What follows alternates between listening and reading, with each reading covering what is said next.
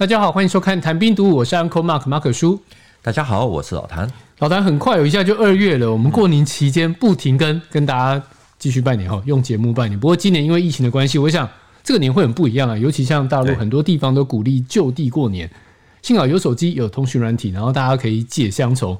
但还是想问问老谭哦，过去国共内战或是两岸对峙的时代啊，在军中过年是一种什么样的概念？那传统习俗或是有没有因为军事紧张然后被影响？虽然是军事紧张，两岸对峙哦，那个时候可是事实上战争归战争，过年归过年啊。我们来看啊，我曾经访问过一位老兵，他自己在他的个人自传里面写过，他说他们是从徐蚌会战败退到那个南京，他那个时候呢，他们在吃年夜饭的时候呢，没有肉啊。所以他特别把它写出来啊，显见说没有肉啊这件事情让他记了几十年之久啊，所以这过年是一件非常重要的事情。那既然是因为很重要呢，所以像一些高级将领，他们其实之间也都会有拜年的这个行为。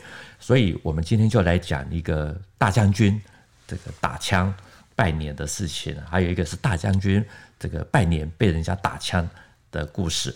啊，也可以从这些小故事里面呢，看得到说，一九四九年前后，国民政府或者说军队的这种纠结变化，啊，其实到了台湾都还是一样的存在。所以，一个是大将军打枪，一个是大将军被打枪。是，那大将军打枪谁？大将军打枪谁？打枪蒋经国。谁胆子那么大，敢打枪蒋经国啊？国民政府呢，他是在呃国共内战失败以后呢，在一九四九年十二月的时候撤退到台湾。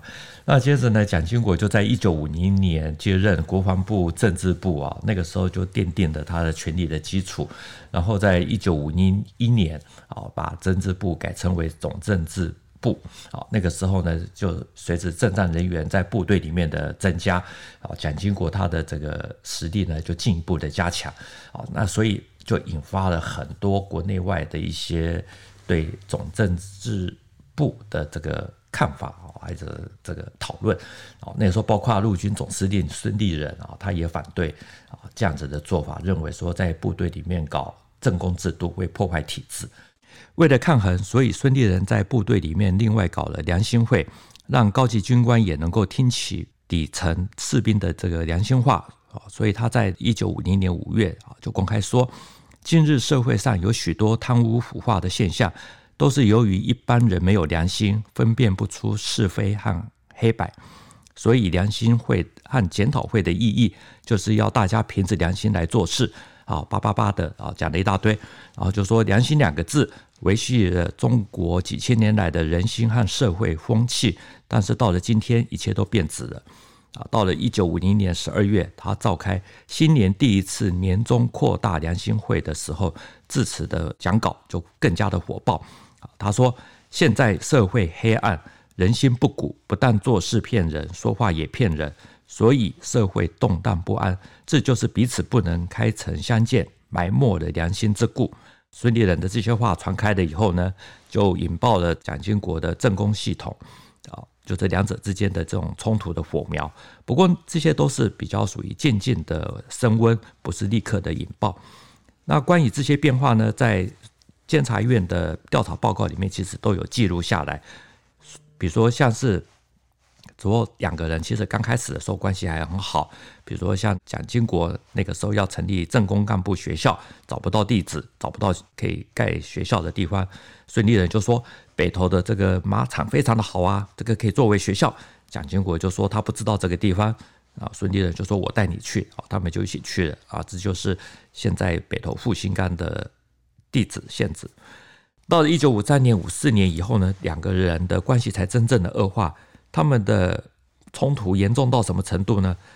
根据孙立人前英文秘书沈克勤啊，他跟那个负责调查的监察委员说，孙立人是一个完全不买账的人，他不管你是太子还是谁啊，他都不买账，也不也就是说不讲人情，所以他就讲了一个故事给调查的监察委员听。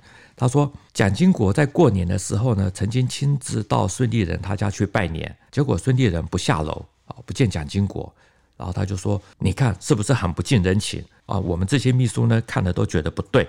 人家来拜年，你在家，你见个面也很好嘛。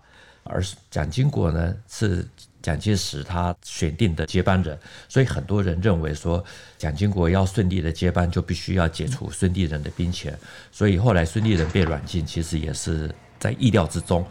好，所以到了一九五五年五月二十五日，孙立人的部下呢，郭廷亮就被捕了啊，严刑拷打。后来这个军统局的这个毛人凤局长呢，后来就逼迫这个郭廷亮啊，要说自己是共谍匪谍啊，所以就引发了郭廷亮匪谍案。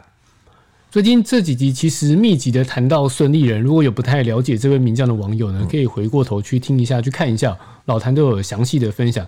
那回到节目上。孙立人被蒋介石软禁，嗯，然后刚又说孙立人要打枪蒋经国，两者之间应该是有因果关系吧？对。话说回来，他真的有想要叛变吗？孙立人兵变案哦，那个时候闹得很大，不是几句话就能够解释得了。以后我们有机会再好好的说。